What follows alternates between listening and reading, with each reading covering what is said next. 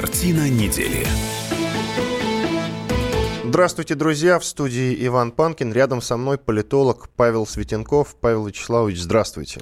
Э, добрый день. Итак, начинаем с одной из главных тем этой недели. А главной лично я нахожу тему, конечно же, э, видеообращения известного в прошлом олигарха, сейчас просто мультимиллионера Усманова, который объявил Навального лживым негодяем. Ну, Произошло вы ошибаетесь, перед судом мультимиллиардера, наверное, все-таки. А как супер мультимиллиардер? Как ну, правильно называть? Наверное, мультимиллиардер все-таки. Российский... Одного из богатейших на, на, Везде написано российский миллиардер. Так что да. давайте отталкиваться от этого. Сколько денег э, у него мы все равно не знаем и вряд ли узнаем. Я имею в виду точную цифру. Хотя, э, если полистать Forbes, то там будут э, приведены какие-то цифры. Итак, российский миллиардер Алишер Усманов перед судом с оппозиционером Навальным записал для него видеообращение. Э, по всей видимости, как многие заметили, сделано это на камеру смартфона. Э, вообще, хочется у вас спросить, Павел Вячеславович, как вы считаете, зачем Усманову это нужно? Где Усманов и где Навальный? Ну, честно говоря, впечатление такое, что это попытка отвлечь внимание от скандала вокруг э, Дмитрия Медведева и тех обвинений, которые звучали в адрес э, председателя российского правительства. И выдвинута совсем уж тяжелая артиллерия, потому что Алишер Усманов, конечно, фигура не особо публичная, хотя он э, известный, конечно, человек, но он мало выступает для прессы, и тем более, по-моему, ни разу не выступал с такими видеороликами. Вот, и в силу возраста, и в силу того, что это очень крупный предприниматель, поэтому э, мне кажется, что это э, попытка отвлечь внимание от э, нападок Навального на Дмитрия Медведева, под, э, переключив это внимание на такую крупную во всех смыслах фигуру, как э, Алишер Усманов. А почему вы считаете, что просто Усманов не захотел ответить Навальному? Я напомню, что 18 мая Люблинский суд Москвы должен начать подготовку к судебному разбирательству по иску Алишера Усманова к Навальному. Бизнесмен требует опровержения ряда публичных заявлений оппозиционеров. В частности, последний назвал взяткой передачу господином Усмановым фонду «Соцгоспроект» участка и дома в поселке Знаменское стоимостью 5 миллиардов рублей. Почему вы считаете, что вот просто Усманова это не разозлило так сильно, что он решил э, наехать на него публично? Извините ну, за слово знаете, «наехал». Вы знаете, есть таки, такая поговорка «деньги любят тишину, и, как правило, крупные предприниматели, они не особо публичные. И, в общем-то, раньше Усманов, э, я не припомню случая, чтобы он лично, тем более на видеоролике, отвечал на какие-то обвинения. То есть э, за таких людей э, говорят обычно их адвокаты, какие-то иные представители, поэтому тут личного вмешательства не требовалось. Поэтому я думаю, что тут скорее вот именно попытка отвлечь от скандала. Потому что сам по себе иск, который Усманов выдвинул к э, Навальному, он вне медиа-среды, вне, э, вне медиа-контекста мог пройти относительно тихо, если бы не это обращение. Я предлагаю сейчас э, послушать небольшой фрагментик из его видеообращения, только с оговоркой, что, друзья, если вы вдруг не видели еще это видео, на сайте kp.ru, например, оно есть, рекомендую вам его посмотреть целиком, длится оно 12 минут, и, конечно, его стоит послушать. Ну а сейчас фрагмент. Ты вообще выбрал неудачный объект для дискредитации облика российского бизнесмена. Ты врешь, что я не плачу налоги в России. А ты-то сам где платишь налоги? И вообще ты платишь налоги. А вот я плачу налоги только в России. Даже в этом году только я задекларировал 2,7 миллиарда рублей налогов. За 10 лет заплатил почти полмиллиарда долларов, если переводить по курсу. Для меня важно, чтобы люди, которые смотрят это видео, знали, что я Алишер Усманов честный предприниматель, честный человек, прежде всего. Это как раз фрагмент из видеообращения Усманова к Навальному. Но видите, тут совершенно конкретные претензии к Навальному касаются они, например, налогов. Вообще много вопросов вызывает деятельность э, Навального. Например, может быть, это одна из э, причин. Ведь э, вы говорите, что Усманов, он такой человек не публичный, но ведь если претензии к тебе постоянно публичный, то есть Навальный-то каким образом э, вот, выдвигает какие-то претензии к Усманову? За счет своего Фейсбука, за счет своего э, аккаунта на YouTube, у него там сейчас какая-то своя программа даже имеется, то почему бы Усманову не ответить ему тем же способом, например? Ну, обычно э, технология э, работы с общественностью у такого рода крупных предпринимателей совершенно другая. Вместо них говорят пресс-службы, есть специально обученные люди, вместо них говорят адвокаты, там, если необходимо, подаются иски в суды и тому подобное. То есть э, крупный предприниматель редко отвечает непосредственно, и прежде всего потому, что у большого бизнесмена, у крупной структуры бизнеса, у него у них обычно достаточно много каких-то конфликтов, споров, в их адрес всегда звучат какие-то обвинения, ну просто потому что бизнес большой, там всегда есть какой-то конфликт интересов с кем-то. И поэтому лично, как правило, э, крупные такие предприниматели, они не отвечают просто потому, что придется отвечать слишком многим э, разного рода обвинения. Есть э, адвокаты, есть соответствующие юридические подразделения, есть подразделения по связям с общественностью, они обычно отвечают либо в публичном поле, либо в юридическом. Как вы считаете, делает ли это честь э, Навальному? Поднимет ли это его рейтинг, ведь видео Усманова посмотрели уже очень-очень-очень много людей, возник такой крупный достаточно резонанс, скандальная история, и во многом те люди, которые не знали о Навальном, о нем узнали. Хотя в последнее время Навальный очень часто о себе заявляет. Так делает ли это честь Навальному? Ну, я не знаю, делает ли это честь Навальному, Поднимет но это, безусловно, его э, поднимает его э, статус. Э, почему? Есть такая штука, эффект Барбары Стрейзанд, известный в интернете, когда известная певица певица Барбара Стрейзанд, она попыталась запретить э, фотографию э, своего дома, э, которая была выложена на каком-то интернет-сайте. Эту фотографию к тому моменту, как она попыталась это запретить и содрать денег с фотографа, посмотрели что-то такое 6 человек. Как только она начала попытки запрета, об этом стали писать СМИ, скандал стал раскручиваться, в итоге там ее, эту фотографию посмотрели что-то такое сотни тысяч и даже миллионы людей. То есть, когда вы пытаетесь что-то запретить, запретить, да, то сразу же происходит э, резкая э, активизация медиасреды, и информация, которую пытаются запретить, которую пытаются атаковать, она получает э, дополнительную раскрутку и популярность. Вот в данном случае э, работ, работает э, похожий эффект, если бы э, просто был подан иск и работали юристы миллиардера, работали его э, специалисты по связям с прессой, наверняка таковые есть, э, мега скандала бы не получилось, э, была бы рутина, ну какой-то скандал бы был неизбежно, потому что суд бы заседал, он бы принял какое-то решение, вот, но такого бы не получилось. А тут, э, естественно, естественно, э, Навальный в очередной раз э, продвигается вперед. Он и так, в общем-то, считается лидером несистемного протеста. И впервые ему ответил такой крупный олигарх, потому что э, когда были выдвинуты обвинения против Медведева, одним из требований было, чтобы Медведев ответил. Медведев все-таки все попытки заставить его ответить жестко отклонял. Вот. А Усманов вот фактически ответил э, Навальному. Тем самым, естественно, уровень дискуссии поднялся. Все-таки Усманов один из действительно богатейших людей России, да, кажется, и Великобритании, поэтому ну, естественно, это поднимает ранг Навального. Вот согласно данным э, Википедии, э, в 15 миллиардов долларов оценивается состояние Усманова. Так что это крупная фигура, безусловно. Ну, там э, вот в том фрагменте, который мы прослушали, э, задается вопрос про налоги. А не повод ли это взглянуть действительно на налоговые декларации Навального, например? Поэтому это вызывает много неудобных вопросов для господина Навального. Я напомню, что до сих пор неизвестно, каким образом он зарабатывает все эти деньги, за счет которых открывает свои штабы во многих регионах России. Ну, сейчас. понимаете, это же надо, надо все смотреть, как оформлено юридически, потому что э, это же не значит, что он открывает штабы на свои деньги личные, как физического лица. То есть, понимаете, там могут быть пожертвования, могут быть какие-то Ничего фонды. себе пожертвования. Я уточню, что, например, офис в Волгограде у него открыт в самом центре города, где аренда помещений очень дорогая. Но все это понятно, только э, это же не, совершенно не обязательно траты Навального как физического лица, и совершенно не обязательно он тратит Что же у него за покровители такие, как вы деньги. считаете тогда? А вот я не знаю, это, кстати, вот э, вполне э, э рациональный вопрос со стороны журналистов Навальному, это вполне можно А вы знаете, что эти задать. вопросы от многих журналистов, моих коллег, коллег задавались ему много раз. Он уходит от ответов, никогда не отвечал ну, на них значит, вообще. Значит, надо, надо спрашивать, потому что в любой любой развитой демократической стране вопрос о том, кто является спонсорами того или иного политика, естественно, он важный, значимый, и много о самих политиках И люди имеют право знать. Конечно, же. безусловно. Иван Панкин и политолог Павел Светенков в студии радио «Комсомольская правда». Две минуты перерыв, после этого продолжим наш эфир. Оставайтесь с нами.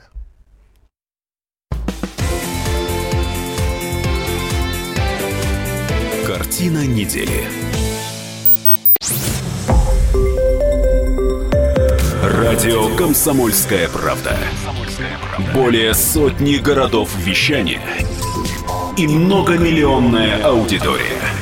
Таганрог 104 и 4 FM. Эм. Ставрополь 105 и 7 FM. Эм. Керчь 103 и 6 FM. Эм. Москва 97 и 2 FM. Слушаем всей страной.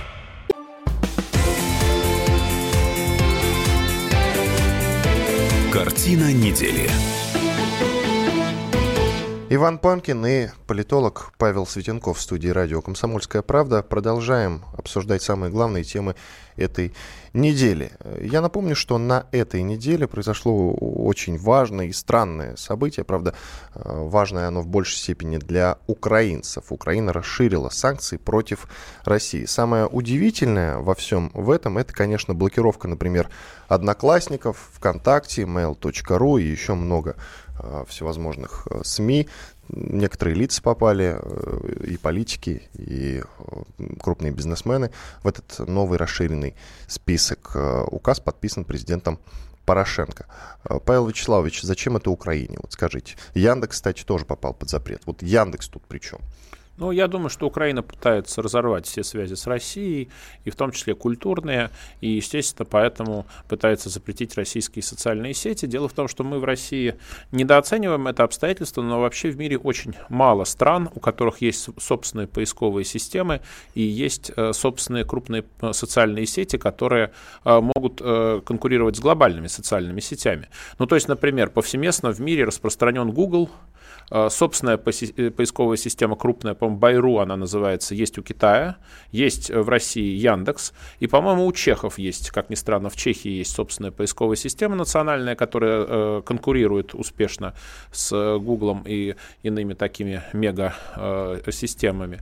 То же самое можно сказать и про социальные сети, то есть Россия одна из немногих стран, где наряду с Фейсбуком, то есть глобальной такой западной социальной сетью, есть и собственный ВКонтакт, Одноклассники и ряд других э, подобных сетей. Э, и в этом смысле Россия, как ни странно, имеет э, определенный суверенитет в области вот этих вот новых социальных технологий, социальных сетей. И поэтому, естественно, украинское руководство, которое находится в контрах с Россией и время от времени утверждает, что вообще идет война между Россией и Украиной, оно, естественно, пытается все связи разорвать. Не только экономические, но и вот такие. Ну, если Э, людям будет тяжелее найти какую-то информацию в интернете за счет того же Яндекса, наверное, они будут меньше знать о так называемой агрессии России. Павел Вячеславович, ничего страшного, что откашлялись, не, не стесняйтесь этого. А, вот какой вопрос интересен. Смотрите, агрегатор Яндекса, я имею в виду новостной агрегатор, он, в него попадали только те новости, которые входят в топ на Украине, а не российские новости. Ну, там есть Яндекс Украина, есть Яндекс Россия, и, соответственно, естественно, Яндекс Украина, он показывает украинские новости, то есть это э, поисковик новостной, который может под ваш регион э, делать новости. Ну, то есть, например, в Москве вы, вы можете смотреть не только общероссийские новости, но и новости Москвы. Вот, если нажать, то же самое на Украине, вы в Яндексе можете смотреть новости, соответственно, Украины. Вот. Но э, это никому не помогло. Точно так же, как а через не, Google не, этого делать нельзя? Э, точно так же, как не помогла российский, э, российским э, банкам лояльность к Украине. Многие российские банки отказывались открывать свои отделения, допустим, в Крыму и Севастополе. Но эта лояльность, она, в общем, не помогла им. И, как видим, Киев все равно совсем недавно фактически поощрял на нападение, например, на офисы Сбербанка, что привело к большим трудностям для ряда российских банков на Украине. Прямо скажем, экономические трудности на Украине Украине достаточно большие, людям живется, выживается достаточно непросто. Если отбирать у них последние радости, те же соцсети, но не приведет ли это к тому, к агрессии людей или к очередному Майдану, например? Я думаю, что нет. Понимаете, для того, чтобы э, произошла революция, как учил еще великий Ленин, нужно не только, чтобы э, низы не хотели, а верхи не могли, но чтобы еще была революционная партия, как вы знаете. То есть была сила, которая готова произвести революцию. обычно этот третий пункт э, в рассуждениях Ленина упускают из виду. Э, на современной Украине нет этой революционной силы, и плюс к тому э, власти изо всех сил пытаются показать, что все-таки ведут страну в Европу, то есть все то, что они делают для разрыва связи с Россией, это будто бы благо. Ну, э, а в подтверждение этого получена недавно конфета, вот буквально на днях, то есть введен так называемый э, безвизовый режим между Украиной и Европой. Правда, этот безвизовый режим, насколько я могу понять, касается в основном туризма. То есть можно ездить без визы туристам в Европу, но речь не идет о рабочих визах, и, соответственно, если э, кто-то из представителей Украины хочет работать э, в Европе, а я думаю, что это основная цель, просто потому что Э, при Порошенко Украина стала самой бедной страной Европы, обогнав в этом э, рейтинге Албанию, то если кто-то хочет работать, это, скорее всего, будет незаконно. А как вы считаете, вот Порошенко перевыберут? Ведь когда-то этот день настанет, будут выборы в президенты. Ну, я думаю, что многое будет зависеть от позиции, прежде всего, западных спонсоров нынешнего киевского режима. Это, во-первых, ну, то есть от позиции, допустим, той же самой Германии. Э, это первое обстоятельство. И от расклада сил на самой Украине, то есть захотят ли э, политические элиты, которые сейчас у власти, пролонгирование нынешнего режима. Э, вполне возможно, что нынешние-то элиты захотят, потому что они уже повязаны кровью, они повязаны организованной ими войной. И, соответственно, э, в отличие от Ющенко, который по сравнению с Порошенко выглядит э, в высшей степени культурным, цивилизованным и европейским политиком, э, Порошенко-то может не захотеть отдавать власть и попытаться в нее вцепиться. А может ли так произойти, что людям уже это ну, в конец надоест? Понятно, что происходит декоммунизация. Пока что люди ее частично поддерживают. Вот, например, новость. У родины матери в Киеве появится агрессия России. Это будет целый мемориальный комплекс. Ну, когда-то же это все-таки людям надоест, не захотят ли они от этого уйти. Я не говорю о том, что они вдруг захотят примириться с Россией, пойти опять на контакт. Может быть, не так, но э, вот, вот эта пропаганда украинская им может уже надоесть, потому что им же хочется на что-то кушать, деньги зарабатывать. А в Европу их не пускают, ну, только туристически. Ну, посмотрим, на самом деле. То есть э, украинская экономика демонстрирует небольшой рост. Это, правда, рост так называемого эффекта низкой базы. Ну, то есть экономика падала, падала, падала, и поэтому небольшой рост э, статистически фиксируется э, от очень низкого уровня. Но, тем не менее, он есть, и понятно, что э, тут главное, о чем будут думать украинцы, это вот возможность Э, присоединения к Европе, ассоциация с Европой, жизни как в Европе. Э, если притягательность этих идей сохранится, если они будут полагать, что все-таки каким-то образом можно в эту самую Европу попасть, то, скорее всего, они не будут протестовать, даже несмотря на тяжелые условия жизни. Другое дело, если они поймут, что правительство им просто банально лжет. Э, по-моему, сейчас уже многие украинцы начинают думать так. Во всяком случае, как говорят специалисты, оппозиционное настроение на Украине растут, но пока рост этих оппозиционных настроений не находит выхода э, в публичном поле. Ведь по-прежнему многие украинцы едут на заработки в Россию. Вы же знаете об этом, да? Ну да, пожалуйста, от чего? Понимаете, тут э, культурных-то никаких э, противоречий э, нет. То есть, При этом ненавидя Россию знают. всей душой. Ой, а я не уверен, что не, ненавидя Россию всей душой. Вот, просто никаких культурных барьеров нет. То есть фактически существование нынешней Украины это результат коммунистической политики, которая продолжалась сто лет, когда Украине нынешней прирезались земли, когда Украину в 1945 году приняли в ООН. Э, она является наряду с Белоруссией страной-учредителем ООН, то есть э, это совершенно безумная э, идея Сталина которая фактически заложила основы для распада Советского Союза, потому что ни одно другое государство не допустило, чтобы его э, э, составные части вошли в ООН напрямую. То есть штат Техас или штат Калифорния, который считается одной из крупнейших экономик мира, они не входят в ООН напрямую, и США никогда не позволят этого. То же самое любые другие регионы любой другой страны. То есть я думаю, что едут, конечно, но больше на заработки и, и вряд ли там ненавидя Э, понимаете, как только человек... Э, Я нескольких таких знаю. Как только человек уезжает из поля э, действия украинской пропаганды, я думаю, что э, все меняется, потому что а за что ненавидеть-то? Там, понимаете, там огромной проблемой э, вот этой вот украинизирующей пропаганды на протяжении десятилетий было то, что было очень трудно обосновать, что Россия и Украина исторически друг другу враждебны, понимаете, потому что войны были у украинцев с поляками, с турками, с крымскими татарами, когда существовало Крымское ханство, э, с Москвой-то конфликтов было очень мало. Нам задают вопросы в WhatsApp, плюс 7 967 200 ровно 9702, вот один из них. Что бы делала Россия, окажись на месте Украины в данный момент истории? Вопрос к вам, Павел Вячеславович.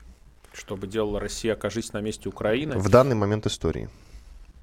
Это достаточно сложный, да? сложный вопрос, потому что со, со, само возникновение Украины это э, результат коммунистической политики 20 э, века.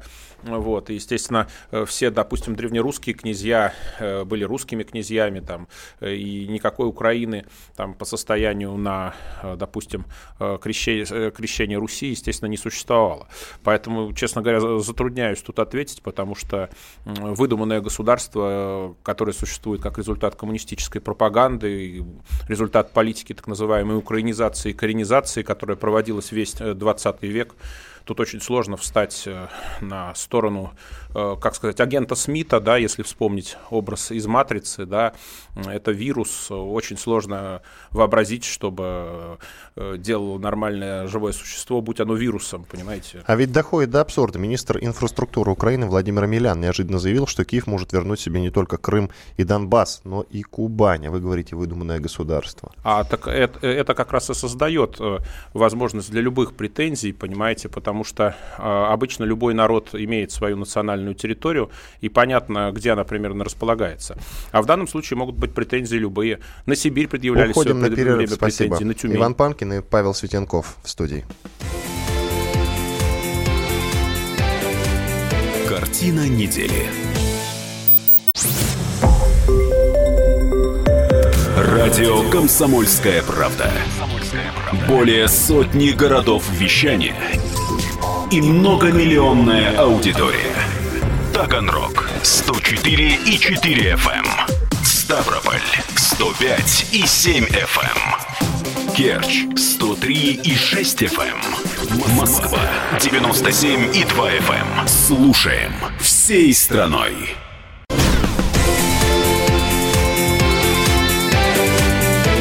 Картина недели. Повтор программы.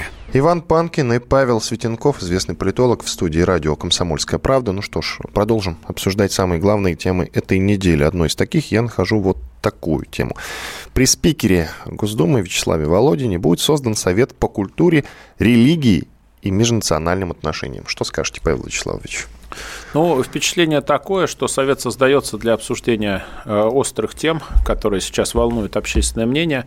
Ну, например, там вот было недавно уголовное дело вокруг э, ловли покемонов э, в Екатеринбурге. Соколовского. Да-да-да, которое вызвало большой резонанс. Э, проблема является только то, что, по мнению, значит, газеты «Известия», этот Совет создается для борьбы с культурным экстремизмом. Во всяком случае, так сформулировали журналисты. И тут важно, чтобы этот Совет не превратился вот в очередной такой э, совсем уж охранительскую структуру, потому что э, одно дело, когда обсуждаются острые проблемы открыто, вот, а другое дело, когда там закручиваются гайки, потому что сейчас уже впечатление такое, что гайки закручены слишком сильно, избу перекрутили. Э, при нынешнем председателе Думы Вячеславе Володине он пытается сделать Думу снова местом для дискуссии. насколько можно судить, очень раздражается вот этими всеми старыми кличками Думы, как бешеного принтера или э, старым высказыванием относительно того, что парламент не место для дискуссий. По-моему, Борису Грызлову принадлежит это высказывание.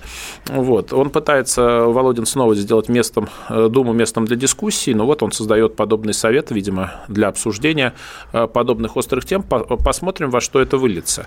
Э, потому что если Дума сможет подобные острые вопросы решать, вот эти вот волнующие общества, в том числе за счет коррекции законодательства. Это будет плюсом и Думе, это будет плюсом и обществу. Вот. Но не хочется, чтобы вот это просто был очередной новый э, совет там, по борьбе с, э, опять-таки, э, пользуясь выражением известий, культурным экстремизмом. Я помню, была идея, я не знаю, воплощена ли она в жизнь, создание Совета по защите русских сказок. Помните, да, такую новость? Она была где-то около полугода, может быть, чуть-чуть побольше. Вот ну, такая. честно говоря, а это не чья-то шутка? А Нет, Приком собирались создать официальная информация, совет? да. Была такая идея. Я не помню, надо, кстати, будет заняться этим вопросом. Но если это при каком-то литературоведческом обществе такой совет, то это может быть даже остроумно и не бессмысленно. А если это при какой-то государственной организации, то мне кажется, это совершенно излишняя структура, во всяком случае, под таким названием. Ну, Совет хотя... по э, защите русских сказок. Хотя тема вот эта, совет по культуре и религия, и главное, межнациональные отношения, это очень важная тема, и поэтому, может быть, действительно от этого совета будет реальная польза. Давайте послушаем мнение Николая Сванидзе, историка, журналиста о совете по религии. Слушаем. Дело в том, что Володин Вячеслав Викторович, он не просто спикер. Он такой человек влиятельный, очень опытный. Он же, как известно, был первым заместителем руководителя администрации по внутренней политике. Поэтому, ну, я не исключаю, что это и будет иметь какой-то смысл. Ситуация зависит не, не от того, сколько и какие будут созданы советы, а от того, какие у них будут полномочия и чем они будут заниматься. Он должен заниматься обеспечением Конституции Российской Федерации, согласно которой у нас церковь отделена от государства. Потому что все, все эти там осуждения, кого бы то ни было, за что бы то ни было, по моральным причинам это не имеет права на существование. Потому что морально мы с вами можем осуждать кого угодно и за что угодно. Давать статьи Уголовного кодекса за те или иные совершенно не прописанные в законодательстве вещи, совершенно произвольные. Оскорбление, не оскорбление, обиды, не обиды, моральный ущерб – это очень сложная вещь. Вот на мой взгляд, если создавать такой совет, он должен обеспечивать соблюдение Конституции. У нас светское государство. Если, если можно обидеть верующего, то можно обидеть неверующего. Если заниматься чем-то, то заниматься нужно именно этим. Будет ли совет этим заниматься, я не знаю. Историк, журналист Николай Сванидзе о Совете по э, культуре, религии и межнациональным отношениям. Ну вот я читаю, что ожидается э, Совет этот займется вопросами морального климата в обществе, воспитания патриотизма и профилактикой экстремизма в сфере культуры. Ну, кстати, вот, э, на мой взгляд, эта профилактика экстремизма в сфере культуры, она необходима. Я, правда, не знаю, что конкретно подразумевается. Ну, помните скандальную выставку ну, известного американского говоря, фото- фотографа, катастрофа, которую офицеры России перегородили, вы помните эту ну, историю? Честно да? говоря, я бы тут поспорил немножко со Сванидзе. Во-первых, э, насколько я понимаю, Совет э, по религии, культуре и межнациональным отношениям создается при председателе Госдумы, и это консультативный орган, э, дело которого просто давать советы, соответственно, Вячеславу Володину, как главе Нижней Палаты нашего парламента. То есть, поэтому стоять на страже Конституции этот совет не может, а это функция Конституционного суда, согласно нашему основному закону покемону. А, что же касается вот этих всех дел э, насчет покемонов, я бы кратко высказался. Мне кажется, что э, они мне, честно говоря, это дело очень неприятно, потому что я его воспринимаю как дело прежде всего антицерковное. Э, потому что у нас очень нечетко сформулировано в законодательстве оскорбление чувств верующих, под что можно подвести практически любые действия. Обидеть можно кого и угодно, это, чем, да, чем да, угодно. И все зависит от того, что скажут эксперты, а эксперты очень часто исходят из своих каких-то достаточно достаточно субъективных представлений. Если мы обратимся даже к тому законодательству, которое существовало в Российской империи, где, напомню, православие было просто государственной религией, а император считался главой церкви, юридически было так, то э, там наказание полагалось за вполне конкретные действия. То есть, если э, человек вошел в церковь и прервал богослужение, полагалось серьезное уголовное наказание. Если он э, бил священника, полагалось наказание. Если он насмехался над богослужением, над священными для религии предметами, это тоже полагалось серьезное э, наказание. Как, э, вот. Э, соответственно, если человек просто высказывает какие-то мнения, то это было ненаказуемо даже в Российской империи, либо это наказывалось как хулиганство. С моей точки зрения, тот же самый Соколовский, он скорее должен был бы наказан быть за хулиганство мелкое, и это вопрос, может быть, штрафа денежного, может быть, это вопрос там, 15 суток административного ареста, но это не вопрос, на мой взгляд, уголовного уголовного приговора. И я тут э, гляжу на эту ситуацию скорее даже с точки зрения интересов церкви, потому что мне кажется, что подобные приговоры, они, помимо всего прочего, антицерковны, потому что подрывают авторитет церкви в обществе, ссорят э, церковь и молодежь, э, делают модными атеистические взгляды, заявления о том, что мы от вот этого вот э, абстрагируемся. Все это на самом деле не очень хорошо, потому что э, такими э, жесткими методами э, церковь, если какие-то церковные деятели думают, что они так могут церковь защитить и спасти, на самом деле теряет симпатии молодого поколения и тем самым подрывает свои позиции в обществе, свой авторитет. Поэтому, мне кажется, тут нам нужно вот эту вот статью об оскорблении чувств верующих пересматривать, сделав акцент на защиту, несомненно, необходимую свободы религии, свободы богослужения, на защиту священных э, предметов, э, что, что существовало исторически и существовало э, в законах многих государств. То есть, я правильно вас понимаю, вы считаете это дело показательным? Ну, это не первое такое дело. Ну да, это дело во многом показательное. Хорошо, что человека не посадили в тюрьму. Да, ему дали вот, условный но ему срок дали 3,5 года. Условный и срок. общественной работы 160 часов. Условный срок все-таки это уголовный приговор.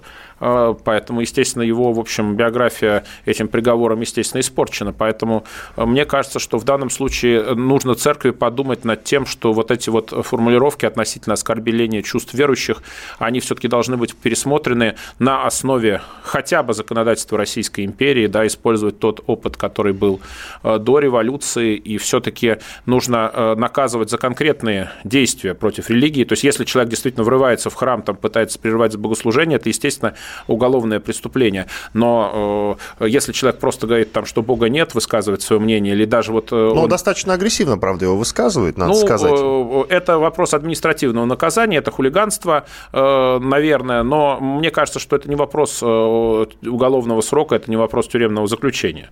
Потому что иначе мы начинаем вот впадать в вот эту дискуссию, а, там, а вот меня оскорбляют, начина... люди начинают говорить, меня оскорбляют то, что не верят в летающего макаронного монстра, на кого бы в суд подать подать. Понимаете, то есть тут э, мне кажется, что такие дела подрывают авторитет религии и авторитет церкви, а это не очень хорошо. А если провести параллель вот с делом Пусси Рают, которые танцевали в храме Христа Спасителя? Вот им дали реальные сроки. Как вы считаете, справедливо ли это? Ну, то же самое. На мой взгляд, это... Э, они... Нет, они как раз прервали э, От не то, было богослужения, то, насколько я помню. Насколько ну, кстати, помню, да, по-моему, не было, но тем не менее. То а если это... бы оно было, то есть э, тогда надо было бы дать, да? О, ну, в принципе, вот законодательство Российской империи такое наказывало. То есть вмешательство в богослужение есть вмешательство в свободу религии, в свободу вероисповедания.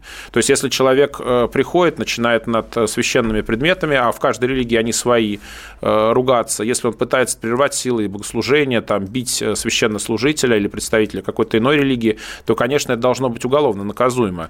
Ну, это из здравого смысла понятно. А если человек просто делает глупости, э, то это хулиганство. Э, ну, оно и должно наказываться как хулиганство штрафом, административным арестом. В Европе аналоги пусть сирают, пытались сделать то же самое, забегать в католические храмы. Их сначала просто выводили оттуда, потом стали штрафовать на 500 евро. В общем, ничем это не закончилось.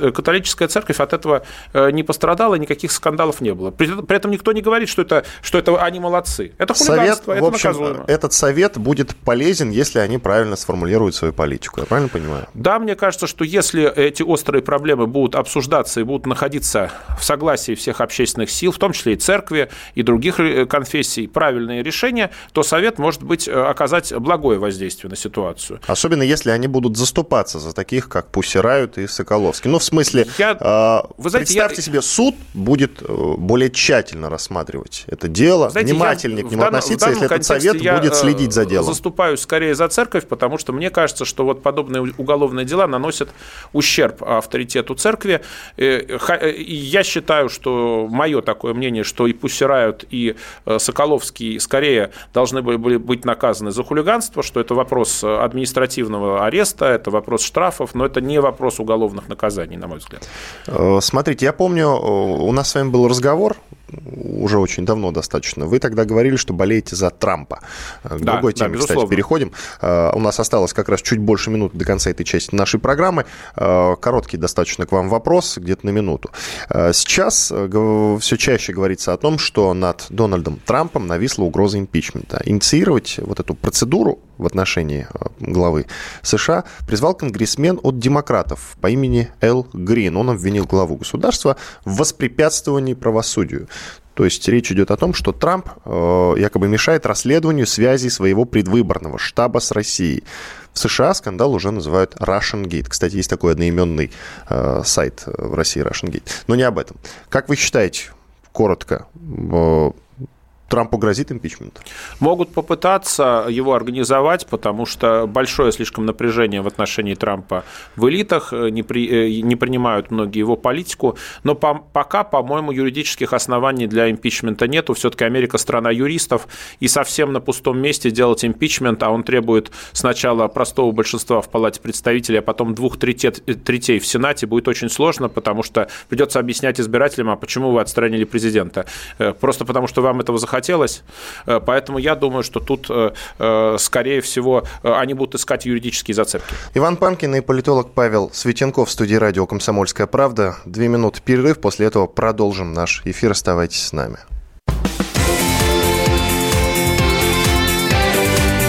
Картина недели. Радио «Комсомольская правда». Более сотни городов вещания и многомиллионная аудитория. Керчь 103 и 6 FM. Эм. Севастополь 107 и 7 FM. Эм. Симферополь 107 и 8 FM. Эм. Москва 97 и 2 FM. Слушаем всей страной.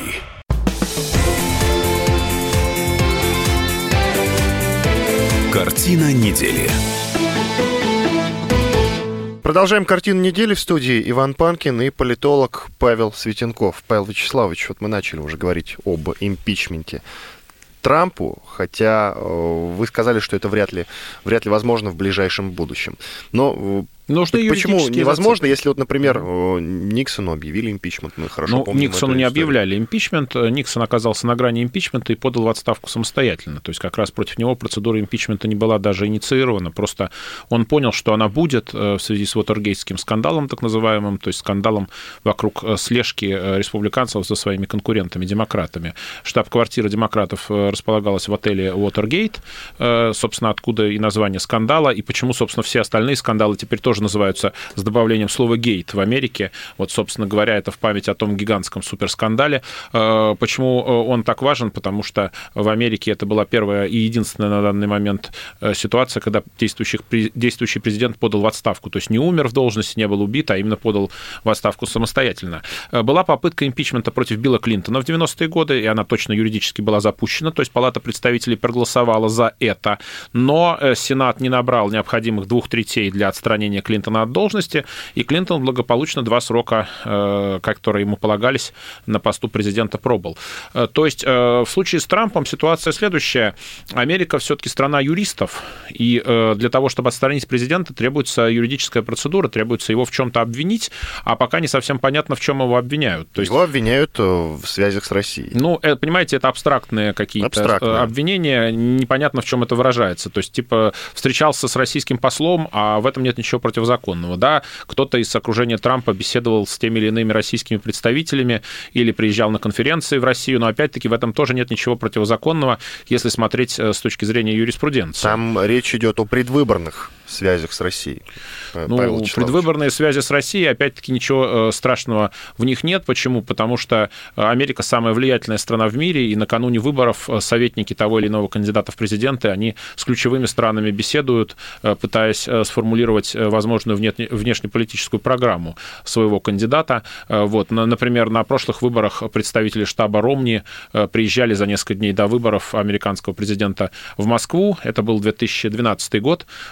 Ну, естественно, это не означает, что Ромни наш шпион, это просто означает, что представители его команды хотели наладить э, отношения с Россией. Другое дело, что это не получилось, Ромни президентом не был избран, на второй срок избрался Барак Обама, но ничего криминального в этом нет, понимаете? Э, президенту Трампу инкриминируют буквально все. Встречу с Лавровым, вот увольнение Коми, хотя он-то имел право сделать, я не понимаю, в чем претензия американской элиты, вообще американских граждан. Ну, уволил он главу ФБР, но имел право. Но и тут как выясняется, есть некие связи с Россией.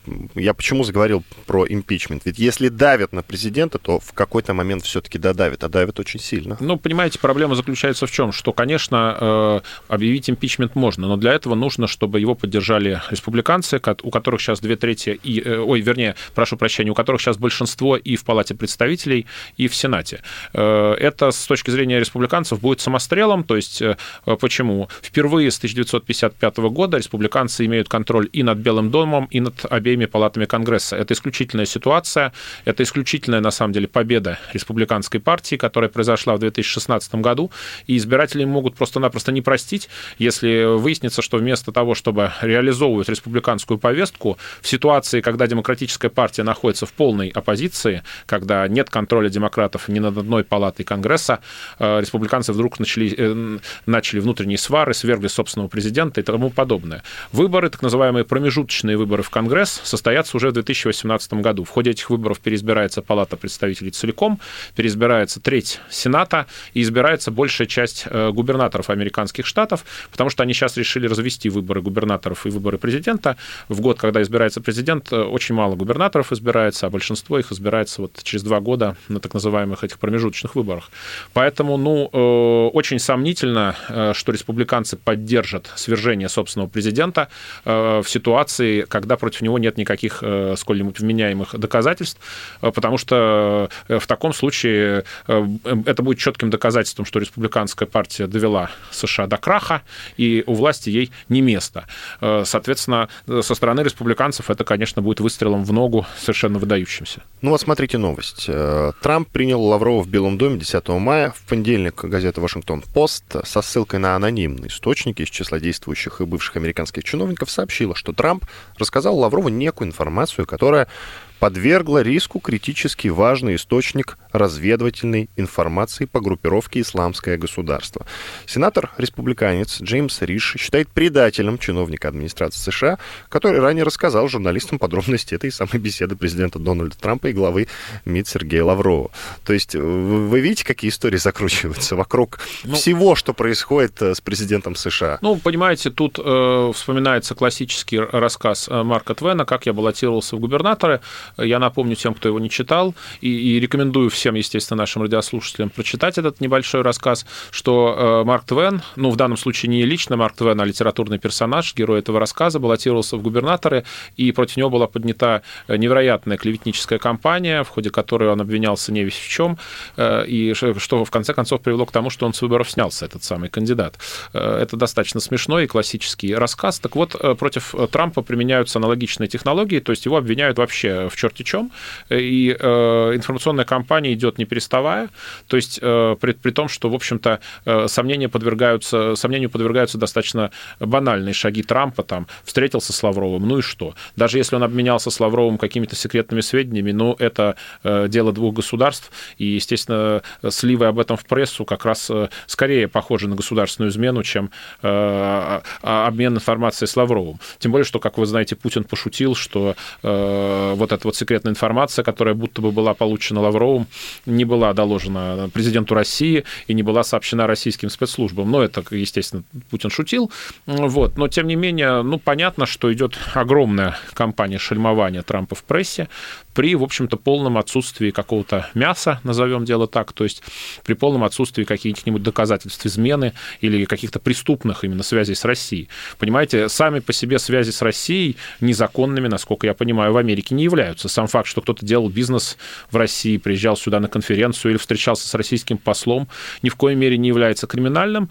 Но тут меня вот очень беспокоит, что на протяжении последнего года Россия все эти удары и обвинения пропускала, махала на это рукой, и э, мы позволили настолько испортить э, репутацию нашей стране, страны в США, испортить на пустом месте, что сейчас э, сам факт встречи того или иного американского политика с российским послом уже используется как компромат. О, он встретился с российским российским послом, и чего это прямая обязанность посла встречаться с э, государственными деятелями страны своего пребывания. Э, точно, точно так же американский посол у нас встречается и в МИДе, и с крупными чиновниками, это стандартная практика. То есть в этом нет никакой государственной измены. Измена есть, это, это если вы этому послу начали носить бумаги с секрет, секретной информацией, но э, об этом же речь не идет.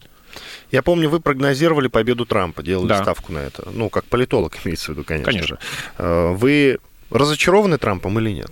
Ну, вы знаете, э, э, скорее, э, мне кажется, что он свою предвыборную кампанию, программу, вот то, что он обещал, он выполняет.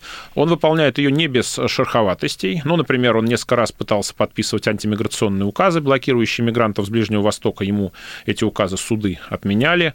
Он вышел из, из Тихоокеанского партнерства, которое еще не было ратифицировано, то есть он это тоже обещал. Он пытается давить на Китай. Он неоднократно неоднократно заявлял, что добьется лучших условий в торговле с Китаем и накажет Китай за нечестную, по его мнению, э, политику. Он пытался э, построить стену на границе с Мексикой, и вроде бы это тоже в его программе. То есть, в общем, он производит впечатление человека слова. Больше того, он, он говорил о том, что намерен улучшить отношения с Россией, и несмотря на огромное давление, которое именно по этому направлению сейчас идет, он действительно пытается это сделать. Но То есть как же производит... вот эта и сирийская история, когда начали бомбежку американцы? Ну, естественно, он пытается улучшить отношения с Россией на своих условиях, понимаете? Он, э, для него целью является договориться с Россией, но, естественно, не забыть американские интересы. Вот сейчас он приехал в Саудовскую Аравию, он э, увозит оттуда контракты на 300 миллиардов долларов, то есть э, Саудовская Аравия, одна из богатейших стран мира, она, в общем, за американскую поддержку и защиту щедро платит сейчас. И это было тоже одной из целей Трампа. Он говорил, мы слишком многих защищаем, мы слишком многим помогаем, а где денежки, собственно? Собственно говоря. Они процветают под нашей защитой, а мы тратим огромные деньги на наш ВПК. Вот сейчас, э, значит, э, Саудовская Аравия вложила существенную сумму в американскую экономику, видимо, в обмен на э, продолжение гарантий защиты, потому что Саудовская Аравия один из ключевых союзников США на Ближнем Востоке. Поэтому мне кажется, что именно как государственный деятель, он человек слова, он пытается действительно выполнить то, что он в ходе избирательной кампании обещал. Другое дело, что это не нравится влиятельным людям в американской администрации, влиятельным людям в американских э, спецслужбах. Отсюда мы видим вот этот вот перманентный скандал вокруг фигуры Трампа, нападки на него. Но если мы посмотрим показатели экономики, показатели занятости, э, которые Трамп регулярно публикует в своем э, Твиттере, в своем Фейсбуке, то мы увидим, что экономика США-то, в общем, находится в неплохом состоянии. То есть если убрать вот эти постоянно и, и возникающие усилиями спецслужб бюрократии и прессы скандал вокруг Трампа, то мы увидим, что, в общем-то, в первые месяцы своего управления он проявил себя совсем неплохо. Иван Панкин и Павел Светенков, известный политолог. Спасибо большое, Павел Вячеславович, что обстоятельно ответили на все вопросы. Спасибо большое. Всего доброго, до свидания. Картина недели.